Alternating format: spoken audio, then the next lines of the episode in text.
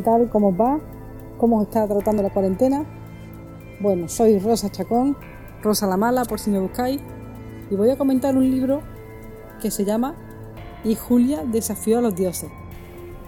Este libro es relativamente nuevecito, es novela histórica y el escritor es Santiago Posteguillo.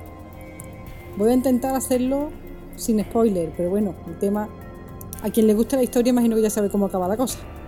Pero bueno, lo voy a intentar hacer sin, sin spoiler. De entrada, esta es la segunda parte de una... Esto no se le podría llamar saga, porque son solo dos libros. El primero se llama Yo Julia y este es el segundo. Si alguien me pregunta si se puede leer el segundo antes que el primero, hombre, sí. La historia parte de un punto B y llega a un punto C, que es el final. Entonces, ¿qué pasa? Pues que si te quieres leer este libro antes que el primero, pues bueno, vas a partir de un punto B y no vas a saber cómo se ha llegado a ese punto B desde A. Pero vamos, leértelo te lo puedes leer. Y si te sabes la historia, pues evidentemente la vas a pillar con más... Mm, vas a pillar desde dónde parte y todo lo que pasa más al vuelo. Si no te gusta la historia para nada y no tienes ni repajolera idea de quiénes eran la dinastía de los severos, pues también te lo puedes leer, no pasa nada, te vas a enterar de quiénes eran. Evidentemente esto es una novela histórica.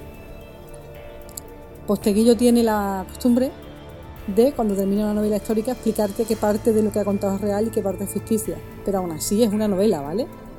O sea, no, no os toméis todo esto como algo... Mm, porque evidentemente no, novelado y que lo ha contado y lo ha hecho de forma, él ha querido hacerlo de la más forma más amena posible y ya está, pero es novela. ¿Qué me ha parecido? Pues bueno, voy a ser mm, posiblemente un poco injusta con este autor. A mí este autor me encanta. La trilogía de Escipión me encantó. Y luego la que hizo de Trajano me encantó. Partiendo de ahí, el primer libro de Julia me aburrió un poco. Y el segundo libro es que me lo he terminado porque el autor es el autor. Pero si eso en vez de escribirlo yo lo escribe otro, no lo termino siquiera. No, no ha sido capaz de, de conseguir engancharme a este personaje. Y mira que este personaje tiene para enganchar. Pero no ha sabido atraerme al personaje. Yo ya quería que acabara el libro porque me tenía aburrida, sinceramente me he aburrido soberanamente, la historia no me ha enganchado para nada, y mira que la historia en sí es buena, ¿vale?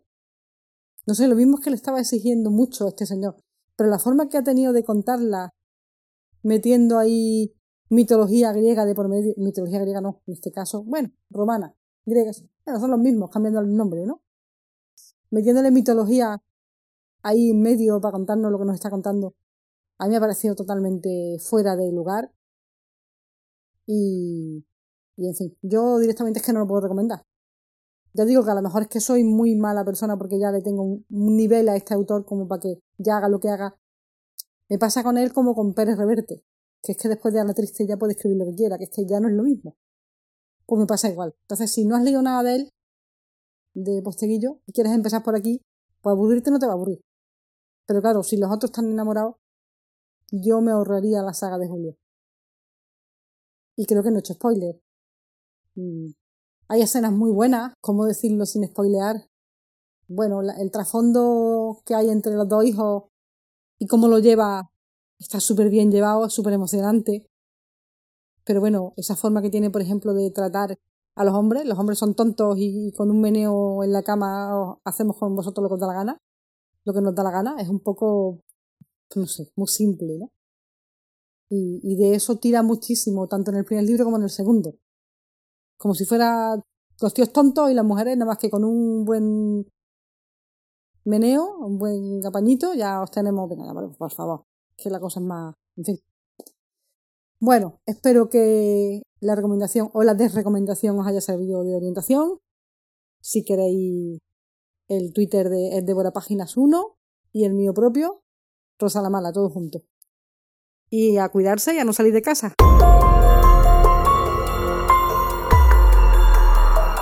Acabas de escuchar una recomendación de Débora Páginas. Para ponerte en contacto con nosotros, lo puedes hacer a través de correo electrónico devorapáginas.gmail.com y nuestro Twitter arroba devorapáginas1. Gracias y hasta la próxima ocasión.